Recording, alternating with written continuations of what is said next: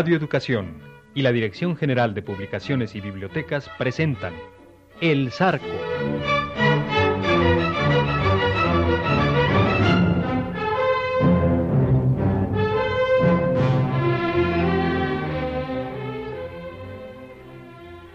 Del escritor mexicano Ignacio Manuel Altamirano, escuchen la versión radiofónica de su novela El Zarco.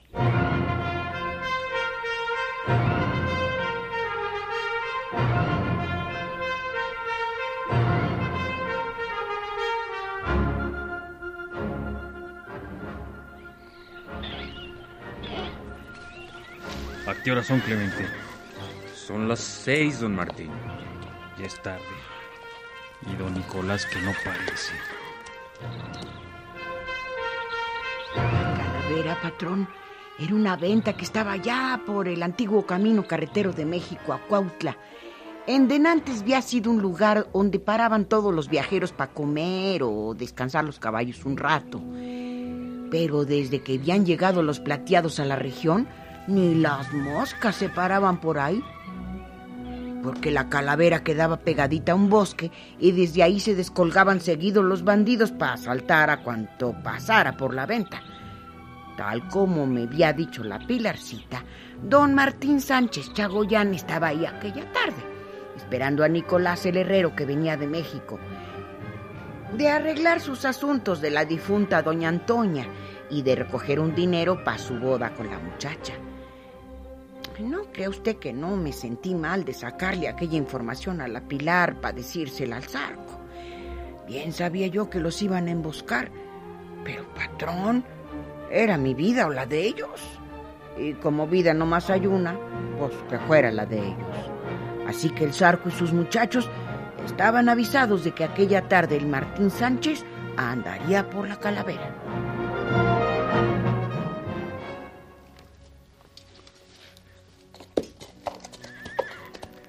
Oiga usted, don Martín. Mm. ¿A qué hora le dijo don Nicolás que pasaría por aquí?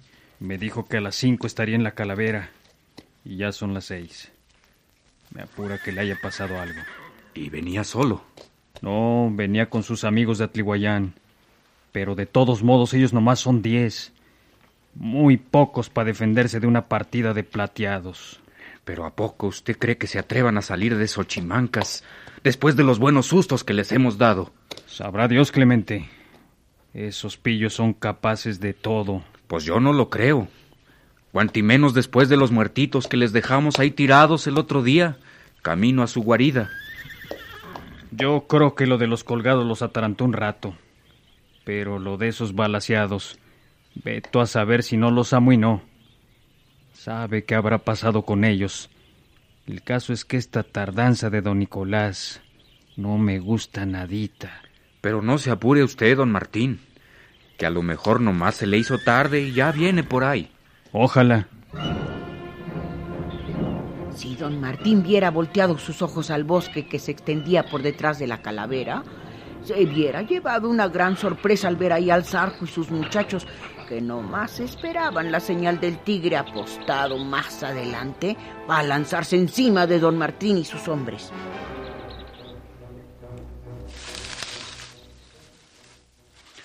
Mira, Zarco. Lo tengo en la meritita, mira al desgraciado. Si tú quieres, nomás es cosa de jalar el gatillo y ahí nomás queda tirado. No, no, no. No me interesa matar únicamente al Sánchez Chagoyán, sino acabar con todos. Pero, pues, ¿qué le pasa al tigre que no da la señal para atacar? El tigre está esperando a ver llegar al herrero de Atliguayán para emboscarlo antes de que llegue a la calavera.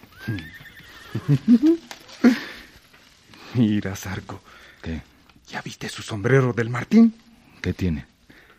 ¿Ya viste la cinta esa que trae ahí? A ver. Seguridad pública. Por lo visto se lo tomó en serio. Ya verás la cara que pondrá cuando le salgamos al paso. se va a arrepentir toda su vida de haber colgado a esos pobres infelices y de haber matado al amarillo y a sus muchachos. Desgraciado.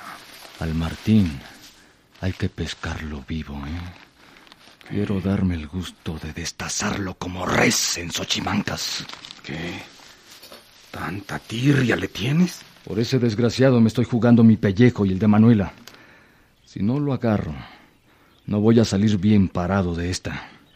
Ya ves cómo anda de desconfiado el Salomé conmigo. No, pues sí. Por aquella tarugada de que lo iba a traicionar. Esta es mi única oportunidad de ganarme su confianza otra vez. Solo tú tienes la culpa de eso. Por haberte atarantado tanto por esa chata. No, no. La culpa fue del tigre. Por haberle calentado la cabeza al Salomé. Disparos. ¿Eh? Debe ser el tigre. Pero no nos dio la señal. ¡Desgraciado! ¡Se nos adelantó! ¡Maldito! Condenado tigre se había adelantado a dispararle a Nicolás el Herrero en cuanto lo había visto venir, sin darle la señal convenida al zarco, con toda la intención de que el Martín Sánchez se le escapara. Y por poco se sale con la suya, porque en oyendo los disparos el Martín se arrancó para allá para ver qué sucedía.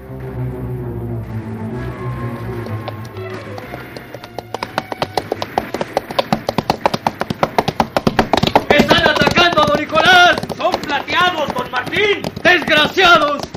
Ya sabía yo que algo tratarían de hacerle.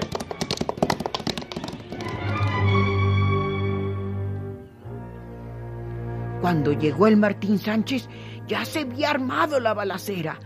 El tigre y su gente tenían cercados al Nicolás y sus amigos de Atliguayán, que por más que echaban bala y se defendían, iban perdiendo ante el montón de plateados que se les habían dejado ir encima. ¡Nos están venciendo! ¡Dispárenles, muchachos! ¡Nos tienen cercados, Nicolás! ¡Uno con ellos! ¡Que no quede uno solo vivo!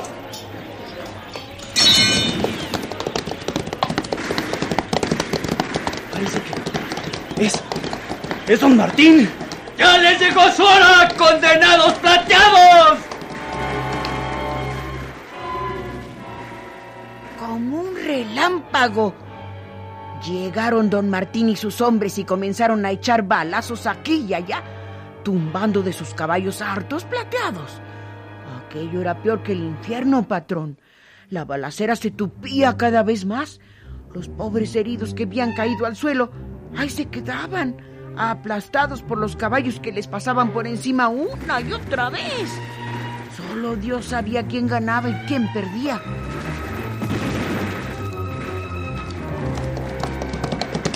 Se acercan más plateados.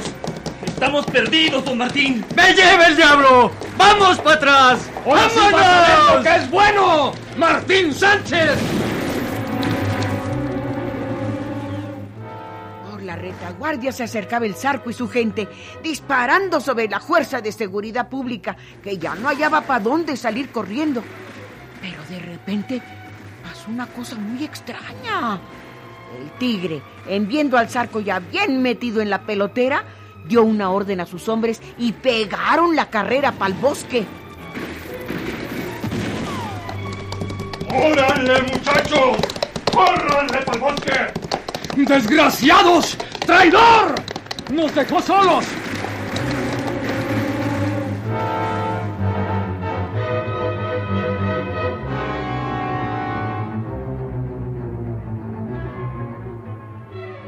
¿A qué le digo que el zarco, cuando se dio cuenta de su traición del condenado tigre, nomás pudo medio defenderse, porque ya ni tiempo tuvo de pegar la carrera él también. Empezó a tirar balazos, tumbó a uno o dos de sus hombres del Martín, y cuando parecía que comenzaba a ganar terreno, un plomazo disparado por Nicolás el Herrero le fue a dar en la mera cabeza.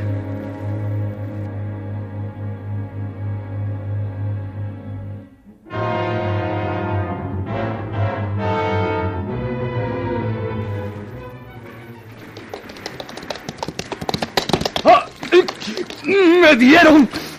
¡Malditos! ¡Me dieron! Ya le dieron al zarco. ¡Mataron al zarco! ¡Córranle para el bosque! ¡Vámonos!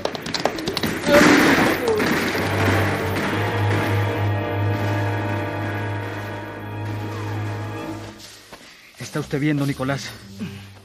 Sí. Solo tengo un pequeño rasguño en un brazo. ¿Y usted? Pues yo estoy entero. Pero me mataron a varios de mis muchachos. Por lo menos nos echamos al tal Zarco. No, está vivo. Si le digo que es el mismo demonio. Vaya. Mire, con todo y el palazo que le metimos en la cabeza, sigue vivo el desgraciado. Hay que llevárnoslo de aquí. No sea que quieran regresar por él. No entiendo por qué retrocedieron aquellos cuando lo vieron llegar. Pero si no hubiera sido por eso, no hubiéramos quedado usted y yo para contarlo. Sabrá Dios qué fue lo que pasó. Pero gracias a eso tenemos aquí este maldito. Vamos a llevarlo a Yautepec.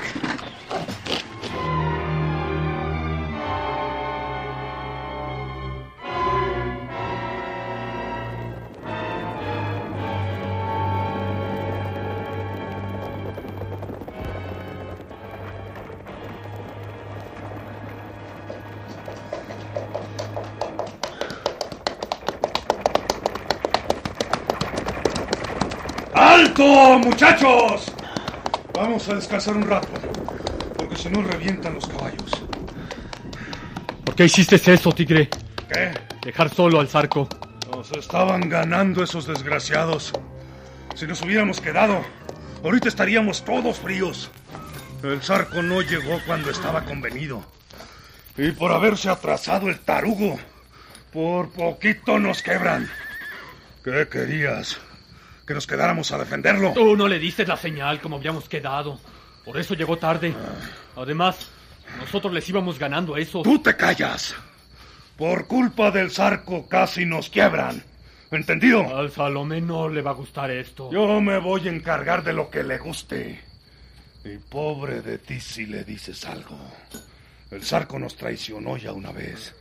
Y esta fue la segunda. Qué desgraciado eres, tigre. Lo madrugaste re feo. Él se madrugó solo. ¿Y si lo mataron? Pues si lo mataron, ya ni modos. Ya estaría de Dios que así fuera. Qué desgraciado eres.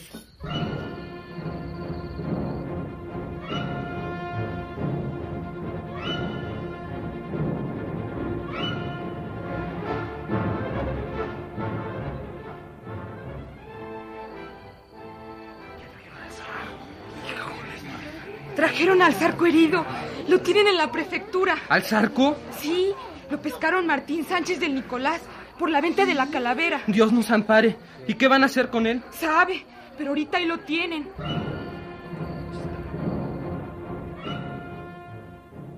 Todo el pueblo de Yautepec se había reunido afuerita de la prefectura para saber qué iban a hacer con el pobre Zarco. Luego se había sabido que lo habían agarrado y hasta se les había hecho tarde a todos para irse a parar frente a la prefectura a ver si lo miraban aunque fuera de lejos. Adentro, el prefecto Martín Sánchez y Nicolás el Herrero discutían qué era lo que se iba a hacer con el infeliz muchacho.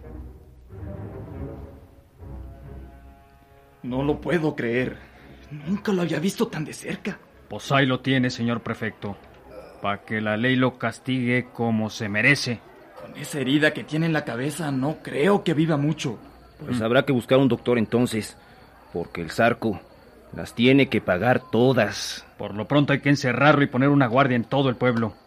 No sea que sus amigos lo quieran rescatar. Por esta noche lo podemos encerrar, pero después habrá que llevárselo a otro lado. Tenerlo aquí sería muy peligroso para todo el pueblo. El prefecto tiene razón, don Martín. Mañana habrá que trasladarlo a Cuernavaca. No, no serviría de nada. Allá también tratarían de rescatarlo. O sus amigos, los licenciados, lo sacarían de la cárcel. Hay que llevárselo a México. ¿A México? Sí. Por acá todo está muy podrido.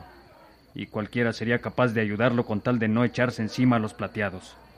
Hay que llevárselo a la capital. ¿Y cree usted que alguien se atreverá a llevarlo y exponerse a un ataque de los plateados en el camino? Yo lo llevaré. Por eso no se apure. Pero ahorita hay que encerrarlo y traerle un doctor para que se cure. No me gustaría que se nos muriera antes de que lo juzgara un juez. Si usted quiere, don Martín, mañana me voy con usted a la capital. No, don Nicolás. Ya ha hecho usted bastante por mí y por ayudarme a perseguir a estos malditos bandidos. Quédense, Yautepé, y arregle su boda. No es justo que se siga exponiendo ahora que va a casarse. Mis muchachos me acompañarán. No se preocupe usted.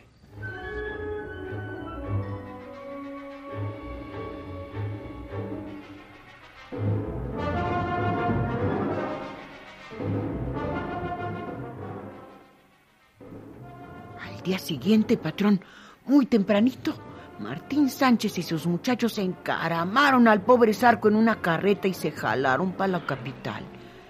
El infeliz muchacho iba ardiendo en calentura, con la cabeza medio vendada y la herida aquella que se le abría a cada brinco que daba la mentada carreta al tropezar con las piedras del camino. Se iba muriendo, patrón.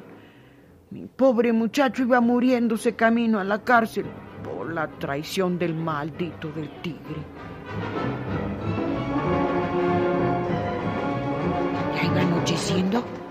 Cuando el Martín Sánchez y su gente llegaron a la ciudad.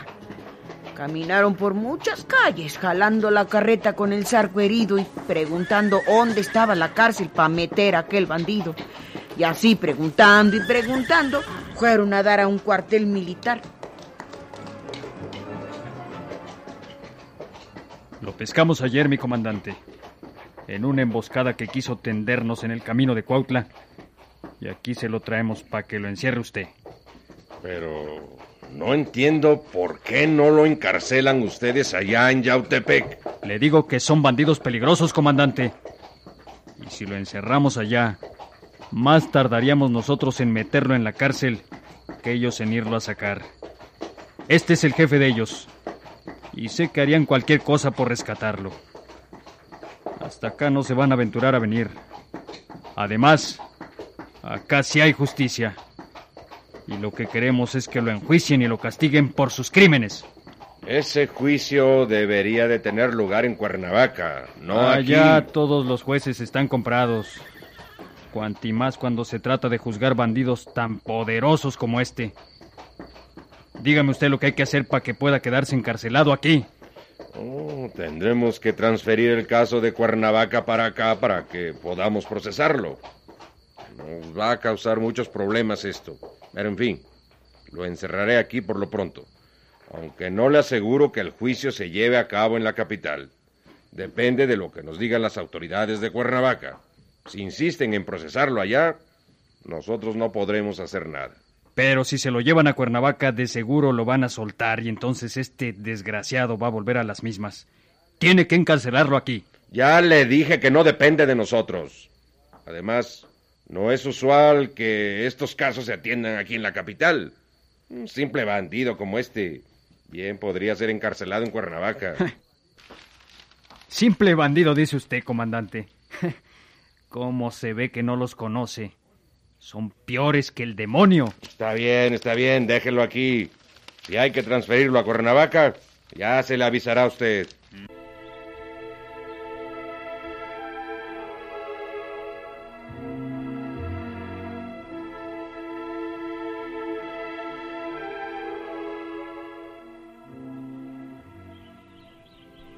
Encerraron al zarco en la capital. Pero no vaya usted a creer que fue por mucho tiempo, porque en cuanto se empezó a curar de su herida y a sentir que recuperaba sus fuerzas, luego se las averiguó para ponerse en contacto con un licenciado de la capital, amigo suyo, para que lo sacara de ahí. Prisionero Zarco, tiene visita.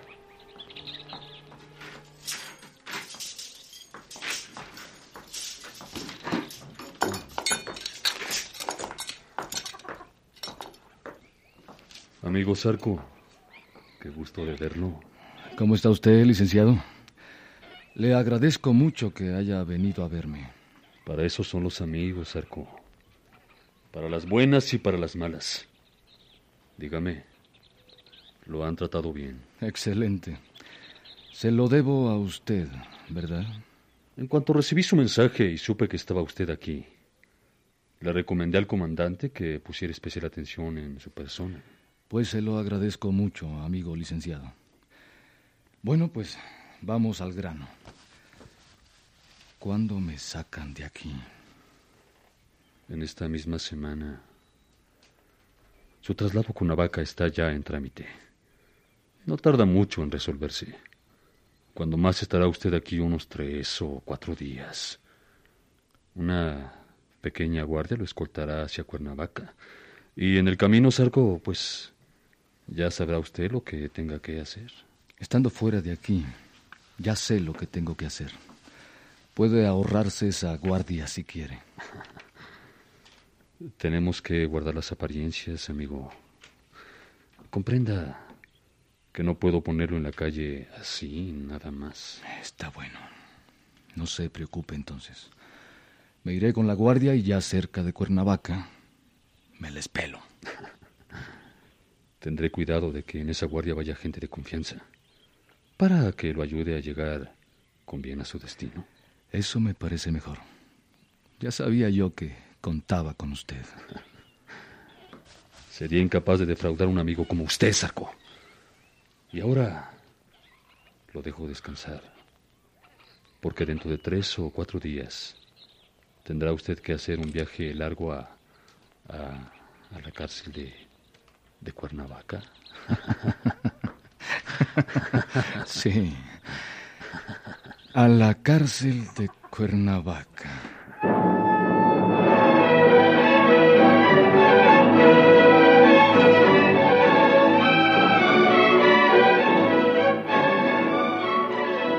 Participaron en este capítulo por orden de aparición Eugenio Sánchez Aldana, Fernando La Paz, Guadalupe Noel, José Moreno Cacique, Arturo Guizar, Manuel Guizar, Álvaro Arreola, Agustín Pinedo, Gabriela Domínguez, Manuel Ortega, Raúl Reyes Valerio y Alejandro Tamayo. Apoyo técnico Lauro Gaspar Gutiérrez y Alejandro Ramírez. Música incidental Vicente Morales. Efectos físicos, Manuel Cabrera y Antonio Guadarrama. Libreto radiofónico de Carmen Limón. Dirección artística, Carlos Castaño. Asistente de producción, Nancy Ampudia. Coordinación, Beatriz Quiñones. Realización, Alejandro Ortiz Padilla.